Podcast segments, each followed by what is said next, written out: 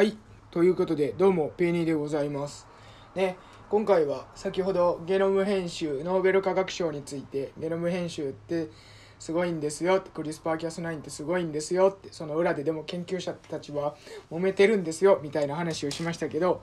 えっと、今回はこのクリスパーキャス9ってどういうものかっていうことについてちょっと喋っていこうかなと思います。そもそも、あのクリスパーキャス9っていうのは何かってどういうものそもそもどういうものだったかっていうと,、えー、と最近にあった免疫機構なんですね。でこの免疫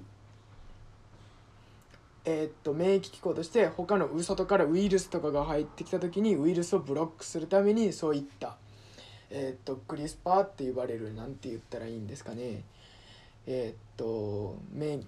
現象機構機能を使ってウイルスを退治するような機構があったんです。で、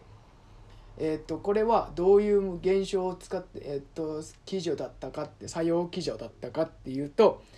その細菌が持ってるそう自分たちが持ってる、えー、と自分たちのその DNA 持ってる DNA から RNA と呼ばれるものを合成してその RNA 合成した RNA っていうのがそのウイルスのそのゲノム、えー、と設計図ウイルスが作るをが作られるために必要な設計図の方にベンってくっついてそのくっついた先の、えー、と DNA ゲノムを破壊してウイルスをもう殺しちゃうっていう作れないようにしちゃうっていうような機構なんですね。でこの最近のめこのクリスパーキャス9っていうのはクリスパーっていうものとキャス9っていう2つのものからできてると。でクリスパーっていうのはえーと、そういった DNA にくっつくような RNA と呼ばれる配列ですと。で Cas9 っていうのがその実際に DNA を切ったりぐちゃあの切断するハサミみたいなものなんですけどこれも最近が作っていましたと。こういったものがあるっていうことを、えーと、今回、えーと、シャルパンティエさんだったかな？っていう女の人が発見しましたと。あこれはすごいと。ということはこのクリスパーっていうあの狙った DNA のところにくっつく RNA っていうものと Cas9 って呼ばれる DNA を切れるハサミっていうのを組み合わせればそういった他の DNA 僕ら僕たち人間も DNA ってものを持ってますけどその目的の DNA の部分にあるクリスパーをくっつけて Cas9 で切ることができるんじゃないかと。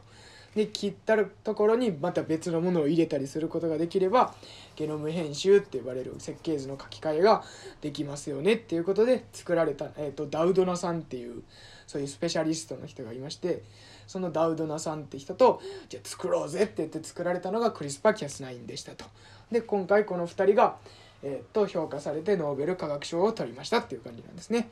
でえー、っとこのクリスパーキャス9えっと今はもう結構当たり前のようにできてますと。当たり当たり前のように使われてますと。当然ながら、えっと、人の細胞僕らのさ、えっと、実験、えっと、いわゆる細胞であったりマウスとかを使った研究でも当たり前のように使いますと。そういった何て言うんですかねいわゆるキメラだってあったりキメラみたいなものであったり DNA の遺伝子を編集して書き換えたような変異を起こしたようなえーと、マウスを作りたい時にはこのクリスパーっていうゲノム編集技術が使われたりしてますと。で結構、えーと、1年2年ぐらい前だったかな話題になったん知らないですかね中国でこのゲノム編集を使ったゲノム編集した双子が生まれたっていうね話がなかった聞いたことないですかね。これ結局もう簡便で効率的でしかも正確にゲノム編集ができるから人でもうすでに応用されてそういったゲノム編集された赤ちゃんが生まれちゃった中国作っちゃったっていう ニュースが出たんですね。で結構昔からクローン人間の製造はダメですよって検出されてたりするじゃないですか人については。そういうことすると倫理的にどうなんかっていう話で結構問題になったりしてたんですよね。っていうのがあったりして。えー、っと結構話題になってましたね。はい。という感じで結構クリスパーキャス9ああでクリスパーキャス9のちょっとデメリットの喋ってなかったですね。クリスパーキャス9そうやって狙った配列に、えー、っと切って、えー、っと物を入れたり、えー、っとゲノム別の DNA 配列を入れたりすることができますと。